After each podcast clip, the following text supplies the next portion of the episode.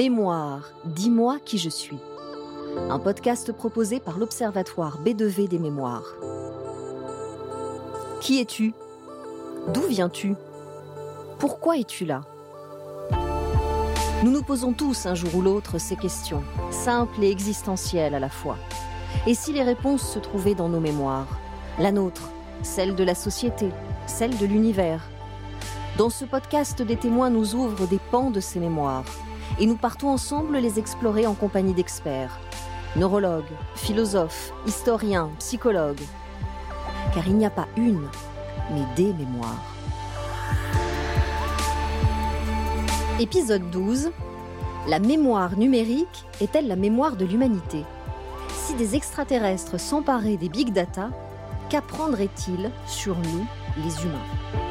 Avec le témoignage d'Alexandre Pachulski, entrepreneur et auteur de Génération IA, et les explications de Jean-Gabriel Ganassia, membre de l'Observatoire B2V des mémoires, professeur d'informatique et d'intelligence artificielle.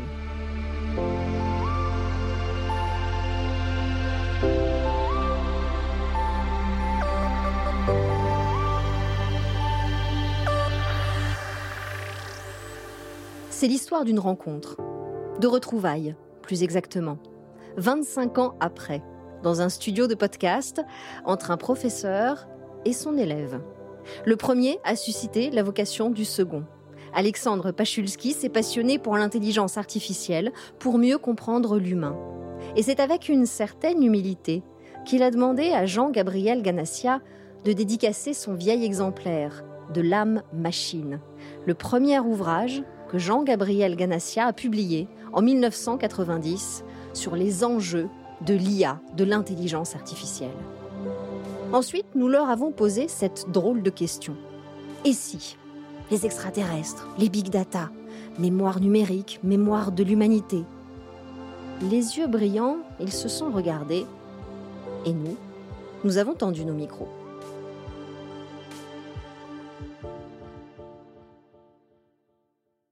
Si les extraterrestres euh, débarquaient euh, sur Terre et euh, avaient accès à l'intégralité des, données stockées depuis la nuit des temps, ils essaieraient assez naturellement d'utiliser cette donnée pour essayer de comprendre ben, qu'est-ce qu'un humain?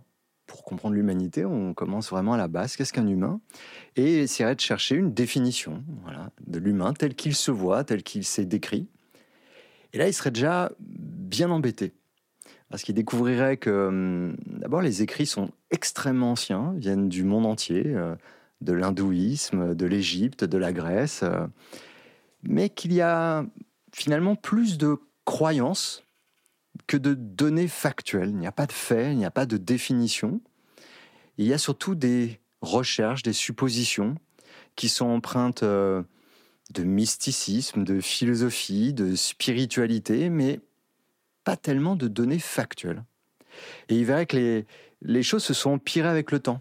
On cherche de moins en moins une définition, et de plus en plus de gens tentent à fournir de plus en plus d'informations sur tout, et que l'humain n'est absolument pas finalement euh, tiré par les faits, mais par les croyances, par les convictions, et qu'il y a une forme de, de brouhaha qui se fait et qui s'est accentué euh, au début du XXIe siècle, quand des outils numériques nouveaux sont apparus et qui ont permis à chacun de libérer euh, la parole.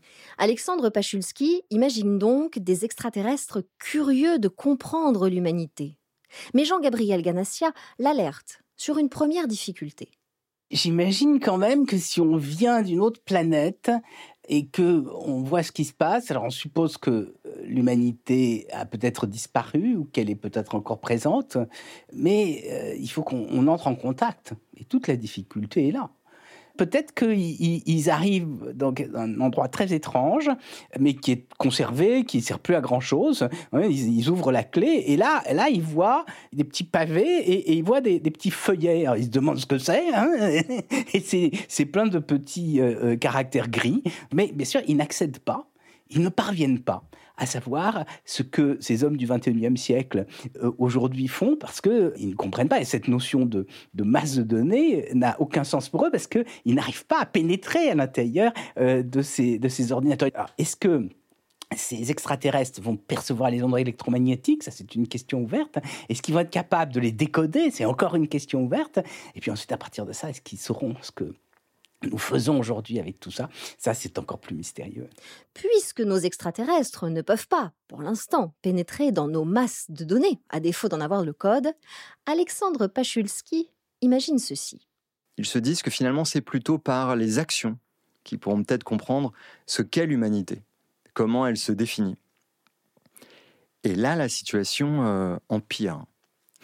Parce que ces extraterrestres se rendent compte que depuis la nuit des temps, il y a une forme d'opposition continue euh, qui ne laisse pas du tout apparaître un objectif clair, un objectif collectif, global, mais une foultitude de, de petits buts qui sont rigoureusement, identiquement séparés entre ce qu'on pourrait assimiler à une quête de bonheur, qui, d'un côté, tend plutôt vers essayer justement de découvrir qui est l'humain, quelles sont ses ressources, euh, euh, quelle est vraiment son essence, avec des, des mots qui apparaissent comme ça, comme, euh, comme l'âme, comme la conscience, comme l'amour, comme le désir.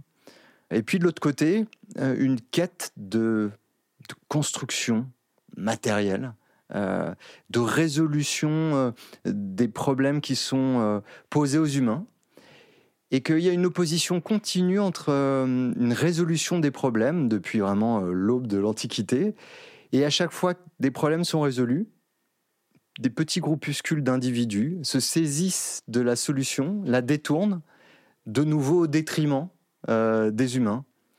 Et puis comme un cercle, ben, on essaye de recréer des outils, des techniques, pour lutter contre ces nouveaux problèmes qui sont de nouveau détournés jusqu'à, encore une fois, le début du XXIe siècle où euh, l'humanité n'a jamais autant agi pour euh, préserver euh, la planète au moment où elle ne l'a jamais autant détruite.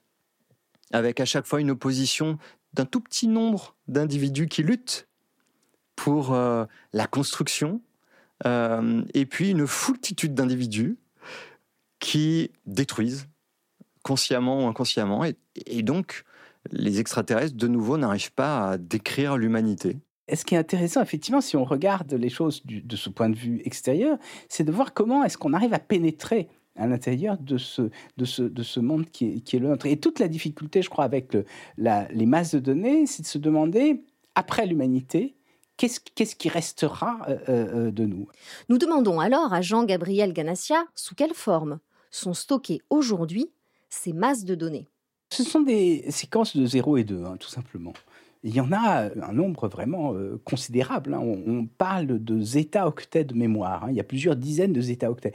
Et un zeta-octet, c'est 10 puissance 21 octets. Alors c'est tellement grand que euh, euh, ça donne le vertige. Moi, pour donner une, idée de, ce que ça fait, j'avais pris la Bibliothèque nationale de France le catalogue des livres imprimés contient 14 millions d'ouvrages. À considérer qu'il y a un million de signes par ouvrage, c'est 14 millions de, livres octets, ça fait 14 téraoctets. Hein. Et, on pourrait dire que les États octets, hein, c'est des milliards de bibliothèques nationales de France. Alors, bien sûr, la, question, à supposer bien sûr qu'ils aient euh, le code, euh, est très intéressante parce que on se dit, mais à quoi, à quoi ils accèdent? Parce qu'effectivement, ces quantités d'informations vont donner des images, vont donner bien sûr ces livres, vont donner des sons. Hein, et, donc, il y aura peut-être un, double du monde dans lequel euh, ils pourront se plonger et explorer hein, cette, cette réalité des images. Et bien sûr, ce qu'on peut se demander, c'est si ce double du monde est quelque chose de, fidèle à ce que nous vivons. Ou au contraire, s'il il y a un, écart très très grand hein, euh, avec ce que nous vivons. Alors, d'abord, il, y, a des choses qui,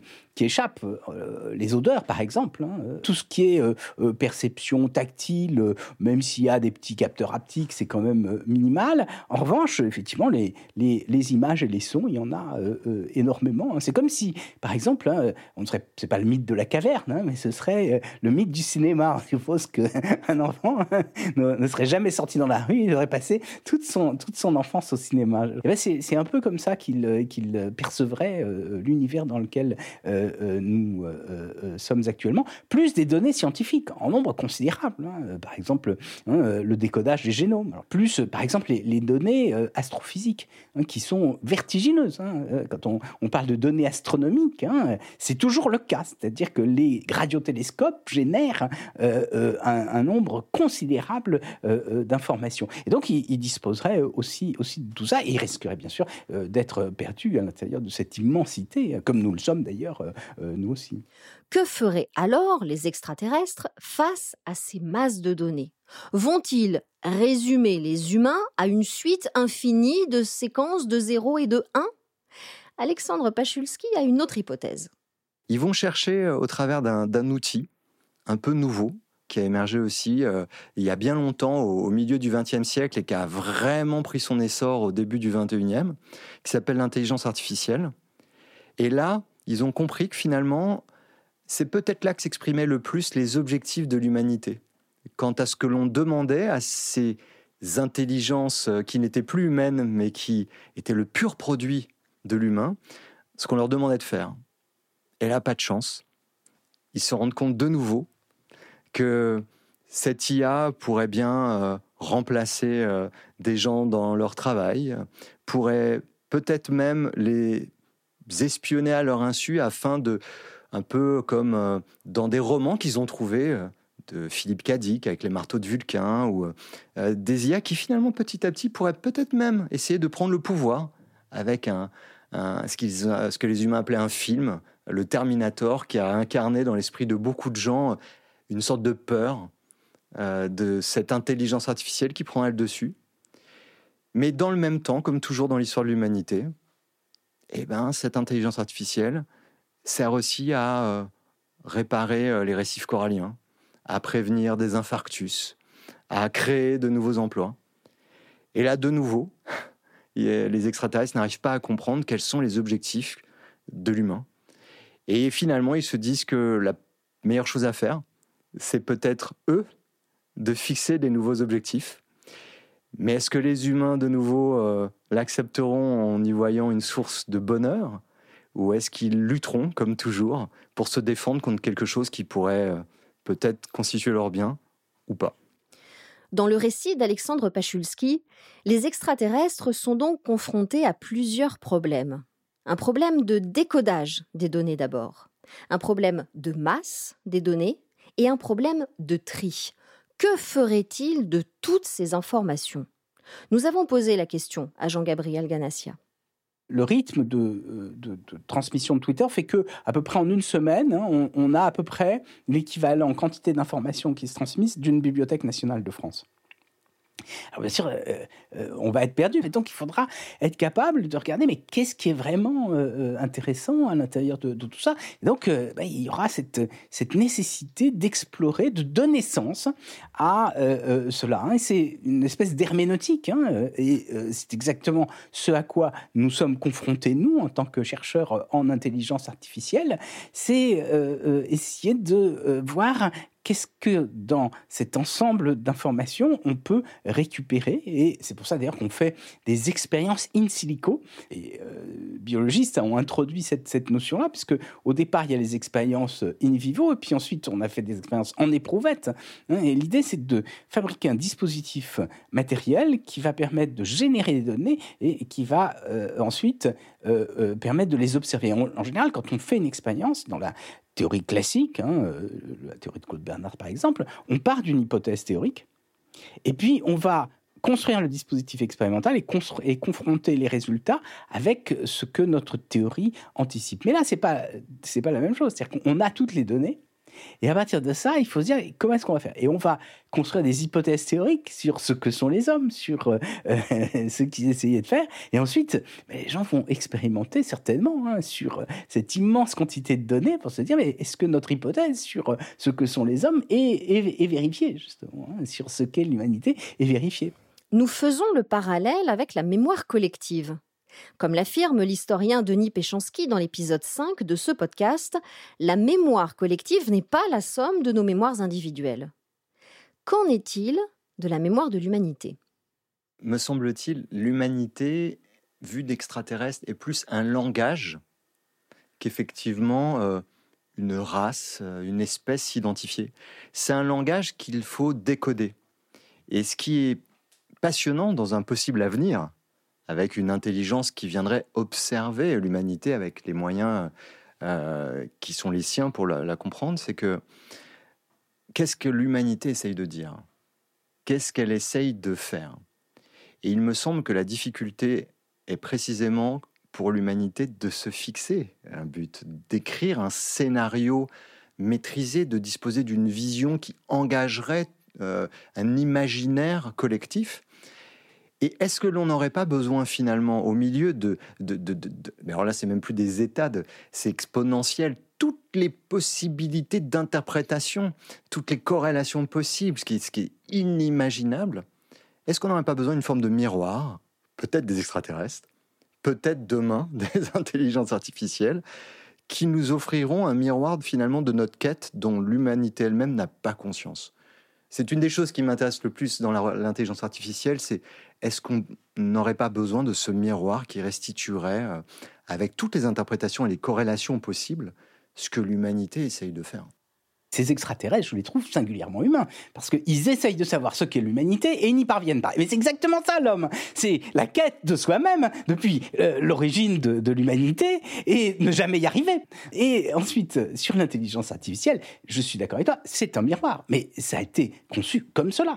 L'origine de l'intelligence artificielle, ce sont des chercheurs qui se disent ces nouveaux outils qui viennent de sortir. Il faut voir que c'est en 56, le premier ordinateur électronique construit en 46. Ils disent, eh peut-être qu'on va pouvoir les utiliser pour mieux se comprendre nous-mêmes. C'est-à-dire pour reprendre la question ancienne qui vient euh, euh, euh, de Socrate, hein, connais-toi toi-même, et puis qui passe bien sûr par toute l'histoire de l'humanité jusque-là. Et à partir de ça, ils se sont dit, ben, on est des intelligences et donc euh, on va essayer euh, d'approcher cette notion d'intelligence. Pour ça, on va la décomposer en fonctions cognitives qu'on va essayer de simuler. Et c'est ce qui a donné naissance à l'intelligence artificielle. Justement, cette idée de, miroir est vraiment tout à fait euh, centrale. Hein. Elle, est, à, l'origine. Et ce miroir, ça, a un nom, ça s'appelle un modèle. C'est-à-dire qu'on va essayer d'imiter et de confronter cette imitation à une réalité, par exemple la perception, par exemple le raisonnement, par exemple la mémoire, par exemple l'apprentissage, par exemple la communication, etc. Et ça a fait faire des progrès considérables à euh, la compréhension de ce qu'est l'homme. Après, une fois que ces euh, outils, ces miroirs ont été réalisés, on a utilisé les simulations pour des applications pratiques qui ont transformé le monde dans lequel on est. Et ça, c'est la deuxième phase, c'est la phase, c'est la phase technologique. La mémoire numérique permet donc d'éclairer notre compréhension de l'humanité, à condition d'en décoder les données, de savoir les trier et de leur donner un sens. Nous retrouvons les trois phases de la mémoire humaine encodage, stockage et rappel. Mais nous savons aussi que pour bien mémoriser, le cerveau humain a besoin d'oublier. Nous demandons à Jean-Gabriel Ganassia si la mémoire numérique fonctionne pareil les technologies d'apprentissage machine ont pour but d'oublier. Elles partent d'un certain nombre euh, de euh, données qui sont ont été la transcription de fait, et puis à partir de ça, elles vont éliminer de l'information. En plus, ça s'appelle la généralisation. Donc bien sûr qu'on sait ça depuis très longtemps. Hein. L'apprentissage, c'est d'abord l'oubli. Euh, la mémoire, c'est beaucoup plus compliqué. Je crois qu'il est important de bien distinguer ce que nous, en tant qu'informaticiens, on appelle abusivement une mémoire, c'est-à-dire un dispositif de stockage d'informations, de ce qu'est une mémoire. Et bien sûr, depuis le début de l'intelligence artificielle, on a essayé de simuler des mémoires avec des euh, euh, ordinateurs, sachant que ça ne se réduit pas, j'insiste là, euh, là-dessus, à un dispositif de stockage d'informations. L'accès au big data à notre mémoire numérique ne suffirait donc pas aux extraterrestres à comprendre qui nous sommes. D'abord, euh, l'information qui est inscrite, euh, encodée, euh, reste bien souvent une interprétation d'une réalité dont on ne sait pas ce qu'elle est, qui a nourri toute la science-fiction, des Matrix, à tous ces films qui se questionnent sur l'objet de la réalité. Assurément, on peut se dire que on n'enregistre jamais qu'une interprétation des faits. Et ce qui est fascinant, notamment sur la notion de l'oubli, c'est qu'en fait, l'oubli, c'est probablement l'acte le plus fondateur, l'acte le plus politique que l'on puisse imaginer, parce qu'à la seconde où on décide d'oublier ou de supprimer une information, on prend, on prend parti. L'oubli, ça reviendrait à trancher et à décider de ce que l'on souhaite faire de qui existe. Et ce serait probablement pour des extraterrestres la pire chose qui ait pu arriver, parce que ça reviendrait une forme d'inspecteur de police à qui on a donné 5%, 10%, 2% des faits. Mais c'est à l'inspecteur de juger ce qui a de l'importance, de ce qui doit être utilisé, et ça mettrait l'humanité dans l'incapacité de se comprendre elle-même. Et la difficulté, et ma crainte en tout cas par rapport à l'intelligence artificielle, c'est que elle est née et elle m'a motivé en tout cas. Euh, moi, je pitch toujours le fait que j'ai fait des études d'intelligence artificielle pour mieux comprendre l'humain. Et aujourd'hui, quand j'entends des gens parfois qui ne sont que heureux de combiner des algorithmes comme des apprentis sorciers pour tirer profit des données à disposition et en apprendre des choses sans aucune forme de volonté de comprendre le fonctionnement cognitif, je me dis que de nouveau, presque l'humain a perverti euh, euh, sa création à des fins totalement utilitaristes. Et donc la, question de l'oubli, la question de l'utilisation des outils que l'on crée, revient vraiment à la question du sens collectif euh, que l'on veut créer. Et on est toujours dans cette quête-là. Je suis tout à fait d'accord, euh, Alexandre. On fait de l'intelligence artificielle pour mieux comprendre l'intelligence. C'est la motivation initiale. Et puis, hein, je crois qu'il est important de bien distinguer ce que sont les, les supports de mémoire qui sont des supports externes, hein, alors que ça peut être bien sûr euh, euh, ce qu'on a conçu de façon totalement artificielle, mais ça peut être des traces aussi hein, qui sont laissées de la mémoire elle-même, hein, qui est au sens psychologique, euh, ce fonctionnement un peu, un peu complexe que l'on a évoqué. Effectivement, par exemple, les pyramides égyptiennes sont partie intégrante de, nos mémoires, mais ce sont des supports externes de nos mémoires et qui demandent, qui nous appellent à un travail d'interprétation pour comprendre comment est vécu les hommes à euh, cette époque-là. Et je pense que c'est la même chose, bien sûr, hein, de les traces que nous laisserons, hein, parce que l'humanité euh, euh, certainement disparaîtra un jour. Et il se peut qu'il y ait d'autres intelligences qui parviennent sur Terre. Et à ce moment-là, il faudra qu'elles soient en mesure d'explorer, à partir de ce que nous aurons laissé, nos traces pour nous, reconstruire. Hein, de même que nous, nous sommes curieux des civilisations qui nous ont précédés. Alors, il y a plusieurs types de traces. C'est-à-dire que, bien sûr, les pyramides, il y a des qu'il en reste un petit bout, hein, elles, seront, bien abîmées. Les tablettes de euh, oh, il y a des chances quand même que même avec beaucoup de dégradation, on, voit quelque chose. Euh, les livres, ça va être plus difficile parce qu'ils risquent d'être mangés.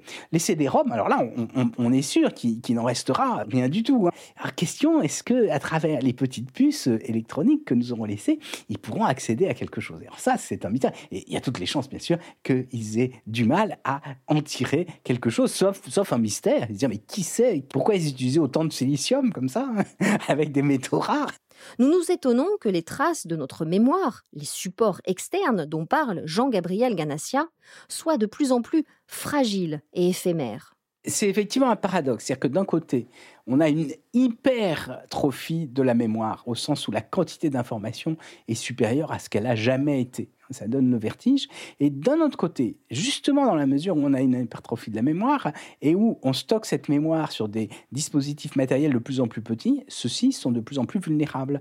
Et donc, bien sûr, ils sont de plus en plus difficiles à, lire et à interpréter, et surtout de plus en plus périssables. La mémoire de l'humanité est donc bien plus qu'une accumulation de données et ne peut se résumer à la mémoire numérique.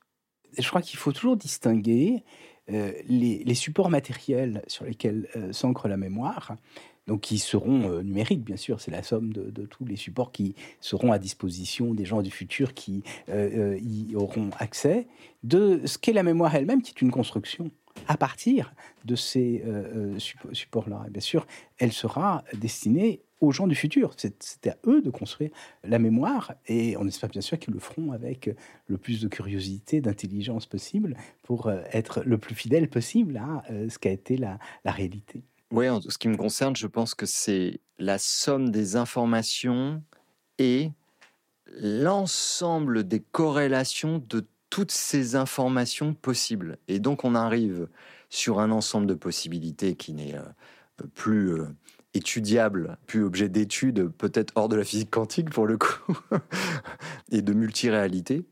Mais ce qui est certain, c'est que la conclusion un petit peu de cette notion de mémoire numérique, c'est que est-ce que ce n'est pas plus un ensemble de possibles et qu'elle est surtout intéressante par rapport à l'intégralité de ce qu'elle dit de nous et de l'infinité des chemins qui sont les nôtres? Et est-ce que l'on n'a pas besoin justement aujourd'hui, ce qui est tout l'intérêt de l'histoire aussi, de relire avec de nouveaux moyens et des moyens technologiques l'intégralité de cette mémoire pour s'aider nous-mêmes à, faire des choix. Alors, en entreprise, on appelle ça l'informatique décisionnelle, mais finalement, il y a une forme d'informatique de l'humanité qui reviendrait à aider non pas une entreprise avec un but capitalistique, mais une humanité avec un but qui reste à définir, à, finalement euh, prendre parti, d'où on reviendra à l'oubli. Peut-être qu'on en est là, à ce moment précis de l'humanité.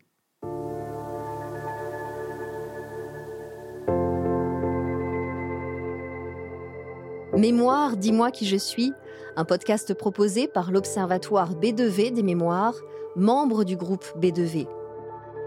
Invité de cet épisode, l'entrepreneur Alexandre Pachulski, auteur de Génération IA, et le professeur d'informatique et d'intelligence artificielle Jean-Gabriel Ganassia, auteur du mythe de la singularité et de Ce matin, maman a été téléchargée sous le nom de plume Gabriel Naège. Si vous avez aimé cet épisode, parlez-en autour de vous et abonnez-vous pour découvrir les 11 autres épisodes de cette série.